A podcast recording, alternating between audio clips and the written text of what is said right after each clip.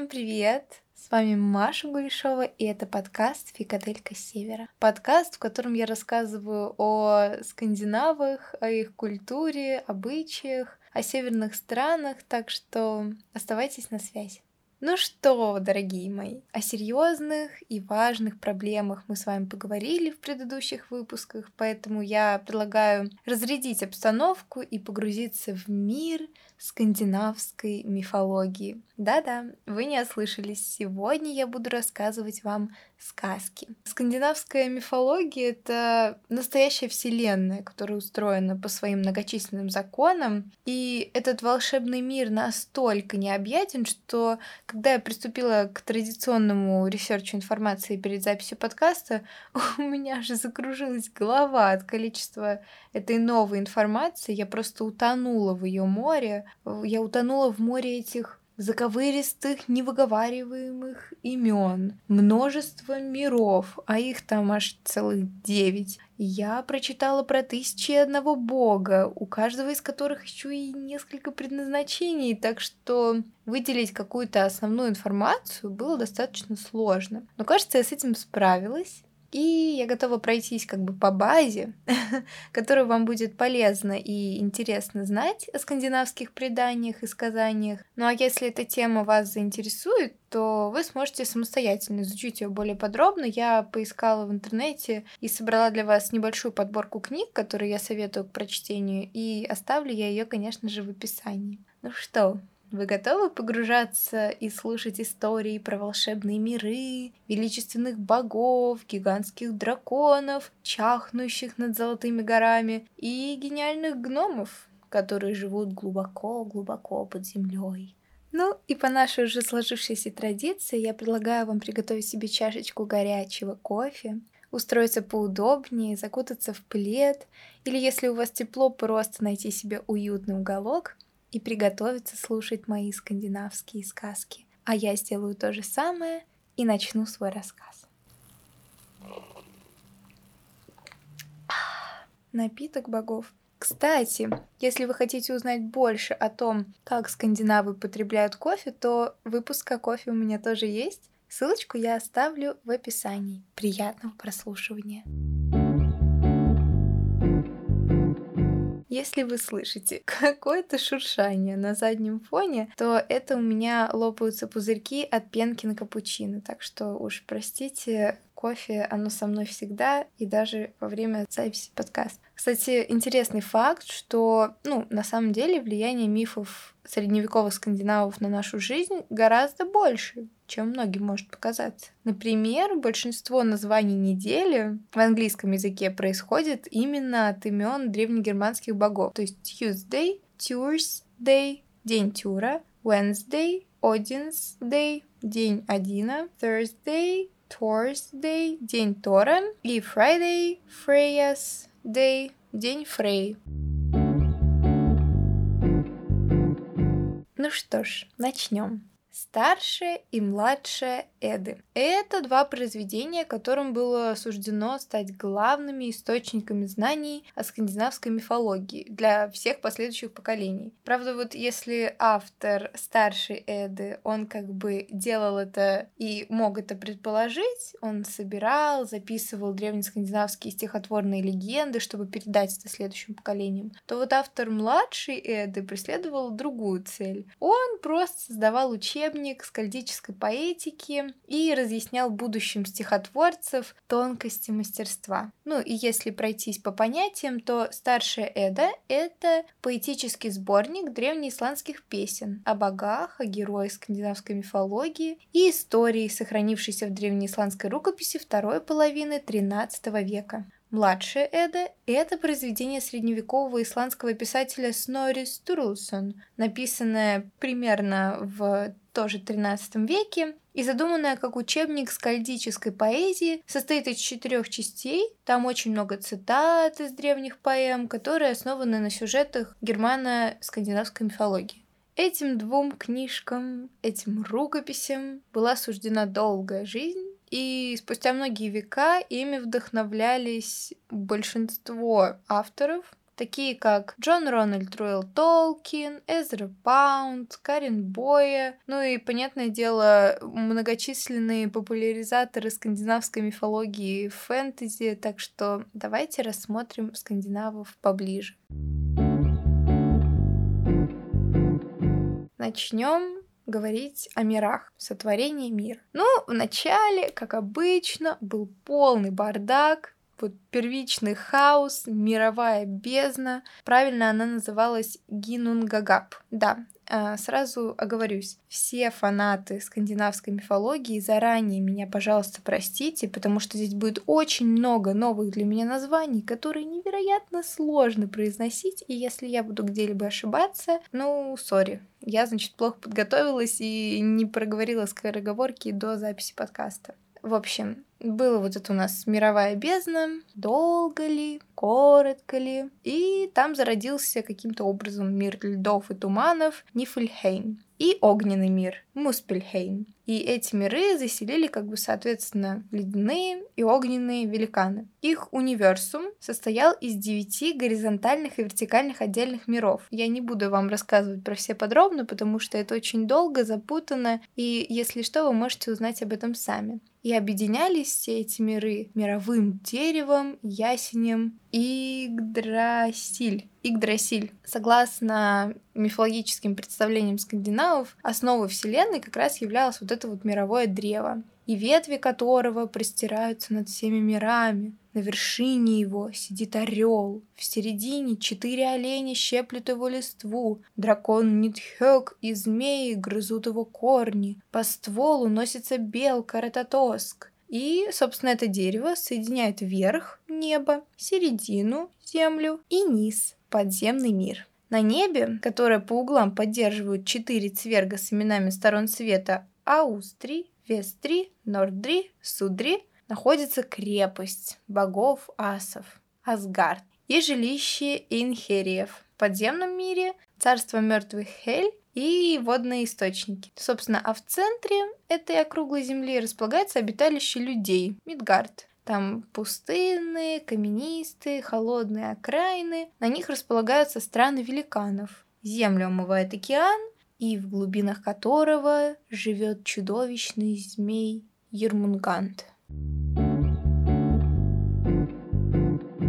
В ледяном царстве в ледяном государстве был источник Хвельгемир, чья вода постоянно замерзала, но не переставала течь. Поэтому через некоторое время ледяные глыбы, они приблизились к огню, начали таять, так и появились первый великан Эмир и корова Аудумла. А дальше произошла такая интересная история. Корова лизала покрытые соленым инеем каменные глыбы, и кормила молоком и мира. И, в общем, так получилось, что из одного такого камушка, который она лизала, она родила бури, прародителя асов. То есть у них как бы процесс деторождения немножечко отличается. Кормила молоком, лизала камень, опа, появился крутой бог, который стал прадедом всем остальным. Вот, правда, что-то там произошло, и утонули и корова,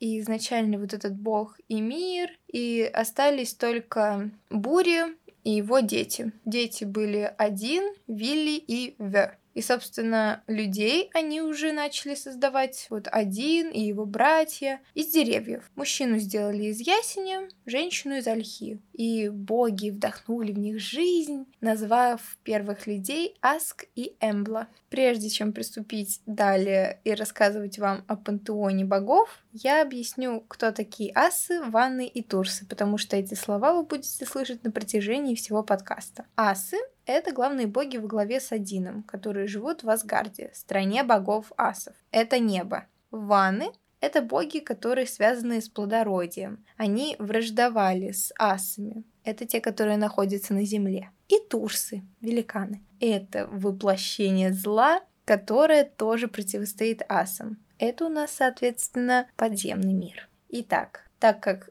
главными героями стали боги Асы, то о них мы с вами сейчас и поговорим. Кстати, вот чем отличаются боги в скандинавской мифологии от богов греческой мифологии, так то, что у каждого из асов несколько божественных функций. То есть их нельзя однозначно расценивать как хороших или плохих. Ну, судя по всему, древние скандинавы предпочитали не мыслить вообще категориями, и это уже тогда закладывались кирпичики толерантности в их мировоззрение, что, наверное, хорошо. Итак, самый главный у нас бог — это один. Ему ведомо много тайн. И он отдал глаз в уплату за мудрость. Ну, получается, что ради познания рун, ради власти, он принес себя в жертву самому себе. Он повесился на мировом древе по имени Идграсиль и провисел там 9 дней и 9 ночей. Бог ему пронзил острие копья, нанеся глубокую рану. Ветры терзали его своими когтями. Так, день за днем и ночь за ночью он висел без пищи и питья в полном одиночестве, изнемогая от боли, и свет его жизни медленно гас. Он уже холодел, но вот в последних муках на пороге смерти жертва его принесла темный плод. В экстазе агонии Бог устремил взор на землю, и ему открылись руны. Он познал и понял их силу. И тогда веревка лопнула, и один с воплем пал на землю к подножию дерева. Так он постиг магию, и его мир стал полностью в его власти. Я так понимаю, что образ Дамблдора писали с Одина, потому что э, это человек, которому доступна вся информация во Вселенной. У него есть два ворона, которых зовут Хугин и Мунин, и что означает мысль и память. И эти вороны летают по миру, разузнают новости и приносят их Одину. Они садятся своему хозяину на плечи и нашептывают ему в уши все, о чем узнали. И, соответственно, Один вот так вот восседает на своем высоком престоле и видит все, что происходит на свете. И ничто не может укрыться от него. Кстати, говоря о личной жизни этого Одина, у него было как минимум шесть сыновей от четырех женщин, включая жену. Супруг у него Фрик, заканчивается на Г. Не на К. Она не фрик, хотя, возможно, о ней мы с вами поговорим чуть позже. Она покровительница любви, брака, домашнего очага и деторождения. Также провидица, которой известна судьба любого человека. Итак, она у нас мудрейшая из богинь, матерь всех асов, Почитается как богиня брака, любви, верности, семейного очага и плодородия. Хотя мне кажется, что с течением времени ее функции не менялись, и как ее изначально короновали, такой она и оставалась. Согласно эдическим текстам, она обладает пророческим даром и ведает судьбами людей и богов, но никому не раскрывает тайны будущего. Фрик, она один раз только пошла наперекор своим принципам, когда она попыталась изменить известное ей будущее, и это легенда о гибели Бальдра. Я о ней вам расскажу в конце. Тогда она заклинала все живое и неживое, чтобы защитить своего сына, но в результате именно это и привело к гибели Бальдра. В общем, мне кажется, что этот миф является таким показательным и скрывает в себе философскую идею о неотвратимости судьбы, что не надо идти ей наперекор, поддаваться ее воле и делать все, что ты можешь в данной ситуации, но не противоречия тому, что тебе суждено. Да, кстати, я могу периодически называть Фрик Фрей, потому что разные учебники трактуют ее имя по-разному. Итак, следующий у нас известный бог — это Тор, родной сын Одина. И по совместительству очень могущественный бог. Сфера его влияния — гроза, войны, плодородие, род деятельности — сражения с великанами и чудищами. В этом ему помогает огромный молот, о котором мы с вами знаем из фильмов Марвел. Тор живет по принципу «сила есть, остальное приложится». И, кстати, передвигается он на запряженной козлами боевой повозке. Я не помню уже, как их зовут, но на самом деле этот транспорт обладает очень интересным и довольно полезным, я бы сказала, свойством. Животных можно убить, съесть, а потом помахать над объедками волшебным молотом, и, и козлы воскресают живыми, здоровыми, готовыми к дальнейшим путешествиям. Мне кажется, это прекрасно. То есть ты и голод утолил, и злодея победил, и еще кучу километров проехал и не устал. Вообще прекрасно, я считаю. Ну и, собственно, участь этого богатыря предрешена. Он последний бой ринется во главе самых отчаянных. Это у нас будет, когда настанет Рагнарёк. А Рагнарёк — это конец мира. Говоря немножечко вот о внешности, Тор, он такой огромный, рыжий, у него борода, могучий, самый сильный среди богов. А еще у него есть пояс силы, и когда он его надевает, его мощь вообще возрастает вдвое. Так что он непобедимый, и в этом его сила. Говоря о личной жизни Тора, то у него тут тоже все очень интересно. Он как бы весь в папу пошел. Он вместе с детьми и женой, прекрасный золотоволосый Сив, второй красавицей Асгарда, живет в самом большом чертоге Бельскернире. И там у него в доме 540 комнат. Вы только подумайте, зачем человеку столько, непонятно. Ну, как бы, есть сила, остальное приложится, вот приложилось 540 комнат. У него трое детей, дочь Труд от Сив, сын Магни, почти Магни, от любовницы, великанши, и сын Моди. Еще от кого-то как бы никто не знает, и никого это не интересует. Видимо, что супружеская верность не входила в число добродетелей, почитаемых жителями Асгарда. Ну, как бы мы опустим этот момент. Локи.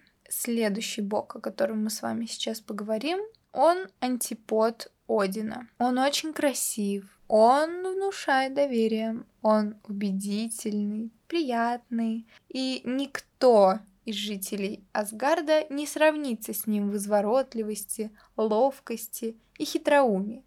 Правда, в нем очень много тьмы, гнева, зависти, похоти. Суть в том, что он гуляет по небу, в летучих башмаках и умеет менять свой облик и даже превращаться в животных. Но самое главное его оружие — это острый ум. Невероятно острый ум. Он коварнее, хитрее, находчивее вообще любого бога и великана, которые там проживают, и с ним в этом даже Один не сравнится.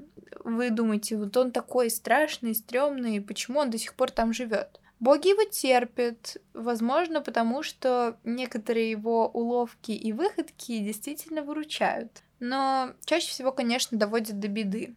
Безусловно, Локи делает этот мир интереснее и опаснее. А люди любят скандалы, интриги, расследования. Он отец чудовищ, творец бед, такой лукавый. Еще он много пьет, кстати. И когда он пьет, то он не держит в узде ни слова, ни мысли, ни поступки.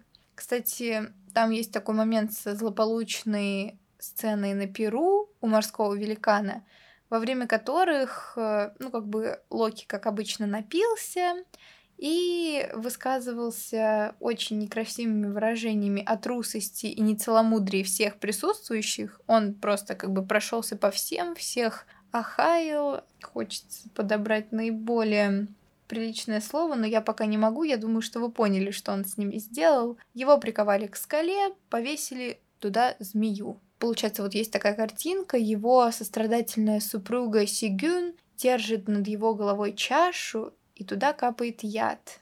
Иногда ей приходится отлучиться, чтобы опорожнить этот сосуд, эту чашу. И тогда Локи страдает от стекающего на лицо яда, он бьется в мучениях, и тогда, по поверьям скандинавов, происходит землетрясение. То есть скандинавы объясняют землетрясение так, что какой-то бог подземного мира бьется головой о верх земли от страшнейших мук. И тем самым у нас с вами земля трясется. В принципе, логично, я считаю. Помимо асов, Иванов, не Иванов, а Иванов, Мифологический мир древних скандинавов населен различными демоническими существами и духами. И это противостоящие богам хтонические чудовища. Объясняю, хтонические существа или чудовища — это существа, которые изначально олицетворяют собой дикую природную мощь Земли, подземное царство. Они обычно звероподобны, у них есть какие-то сверхъестественные способности и отсутствие созидательного начала. Собственно, из хтонических чудовищ у нас там и волки, и змеи, и хозяйка царства мертвых, и ютуны, и цверги. Это такие карлики-кузнецы, которые живут под землей или в камнях. Ютуны — это великаны, альвы — это низшие природные духи, есть еще норны. Это женские духи, определяющие судьбу всех людей при рождении. Есть валькирии, воинственные женские духи, которые служат Одину. И инхерии, это мертвые герои. Как я уже говорила, Локи у нас отец чудовищ, и он создал нескольких ужасающих тварей, которые творили зло во Вселенной. И началось все с Хель или Хели, королевой Хельхейма, царства мертвых. Она повелительница мертвецов и покровительница всех великанов. Когда настанет час Рагнарёка, она поведет полчища нежити в последний бой. Вторым созданием Локи стал Йормунгант, огромный, даже по меркам богов змей, который рос с ужасной скоростью. Потом он стал настолько длинным, что опоясал весь земной шар и вцепился в свой же хвост. Асы отправили это чудище на морское дно до тех пор, пока не начнется Рагнарёк. И, как и все дети Локи, этот змей ненавидел богов, но больше всех он ненавидел Тора, бога грома и молний, защитника асов и людей, что во время конца света отправит его в пучины морей. И третьим созданием Локи был волк ужаса Фенрир, самый огромный, самый сильный из волков, младший сын бога хитрости и обмана, убийца, древнее чудовище, существо, пожравшее Одина во время Рагнарёка. Поначалу маленького волчонка асы оставили в Асгарде, когда он только родился посчитав его недостаточно опасным, чтобы убивать. Со временем волк стал настолько огромным и грозным, что кормить его отваживался только Тюр, бог войны. Чтобы обезопасить себя, асы решили сначала заковать зверя в волшебную цепь, которую создали гномы из женской бороды, кошачьих шагов, корней гор, медвежьих жил, рыбьего дыхания и птичьей слюны. Чтобы заковать чудовище в цепи, Тюру пришлось положить в пасть волка свою руку, как бы в знак отсутствия каких-то злых намерений. Но это не помогло. И когда волк понял, что его взяли в плен, то он одним взмахом челюсти откусил руку бога и сделал его калекой. И согласно пророчеству, когда начнется Рагнарёк, этот волк первым освободится из оков и убьет Одина. Что я тут говорю на протяжении всего подкаста? Рагнарёк, да Рагнарёк. Давайте же разбираться, что это такое. Все мы знаем, что люди издавна увлекались темой конца света. И она встречается, ну, практически в каждой религии. Это у нас вот э, судный день в христианстве, конец цикла в буддизме, конец времен по-моему, так называется в иудаизме и так далее. Скандинавская мифология как бы не стала исключением, и Рагнарёк примечателен тем фактом, что он был придуман во времена заката скандинавского язычества и в начале христианизации. Как бы, скорее всего, Рагнарёк — это метафора на события тех лет, это как бы начало новой эры, которая знаменует начало эры христианства, и можно вообще с разных ракурсов смотреть на это событие. Но если идти от канонического определения, то Рагнарёк — это скандинавский апокалипсис, что уничтожит с лица земли всех богов, чудовищ, людей. Это день, когда роковой зверь высвободится из оков, солнце обратится в пепел, король огня выйдет из земных недр — и мировой змей всплывет из морских пучин. настанет он, Рагнарёк. У меня даже МЦД запищало, настолько ей страшно. Рагнарёк — последняя битва чудовищ и богов, в которой не будет ни победителей, ни проигравших. Что же такого могло произойти, чтобы начался апокалипсис? А я вам сейчас расскажу. Жил да был такой человечек, точнее бог, по имени Бальдер. Это был сын Одина. Он был очень красив, чист душой, от него даже исходило сияние. Он был самый светлый среди асов. Говорилось, что с его приходом на земле пробуждается жизнь, и все становится краше. Неожиданно, не знаю, что этому поспособствовало, что к этому привело, ему начали сниться зловещие сны, предвещавшие смерть. Тогда обеспокоенный отец Один оседлал своего восьминогого жеребца и отправился в царство мертвых. Колдунья-провидица поведала ему, что Бальдер погибнет от руки собственного брата, слепого бога Хёда. Один расстроился, вернулся домой, но его жена, которая умела предсказывать будущее и влиять на него, она придумала, как спасти сына. И по легендам она взяла клятву с каждого металла, с каждого камня, с каждого растения, с каждого зверя, с каждой птицы и с каждой рыбы в том, что никто из них не причинит вреда Бальдру. Но Фрик забыла о том, что существует такое дерево Амелла, и забыла взять с него клятву. И Локи этим воспользовался. Он сделал из этого растения стрелу, и произошло страшное. Произошло это как? Боги забавлялись стрельбой вставшего неуязвимым Бальдера, типа «О, прикольно, в тебя можно стрелять, ты же бессмертный!» И Локи подсунул вот эту стрелу из Амеллы слепому богу Хёду. Тем самым Бальдер был убит. Стрела попала точно в сердце, а Локи избежал наказания, потому что по факту он же как бы ничего не сделал, он лишь провоцировал эту смерть. И мы с вами убеждаемся в том, что Локи стал неким катализатором. Он был вот рукой, толкающий маятник. Он не позволял скандинавскому миру зависнуть. Он заставлял двигаться дальше, даже пусть и какой-то невероятно зловещей силой. Тем самым он не просто убивает Бальдра, он запускает весь механизм гибели мира. Ведь гибель Бальдра предшествует Рагнарёку, в котором и сам Локи погибнет. И получается, Локи сделал это, чтобы мир погиб и заново возродился. И цитата из скандинавской мифологии «Нечто неизвестное, слепое убило лето выстрелом, и солнце пропало на 25 лет. Наступили сумерки богов».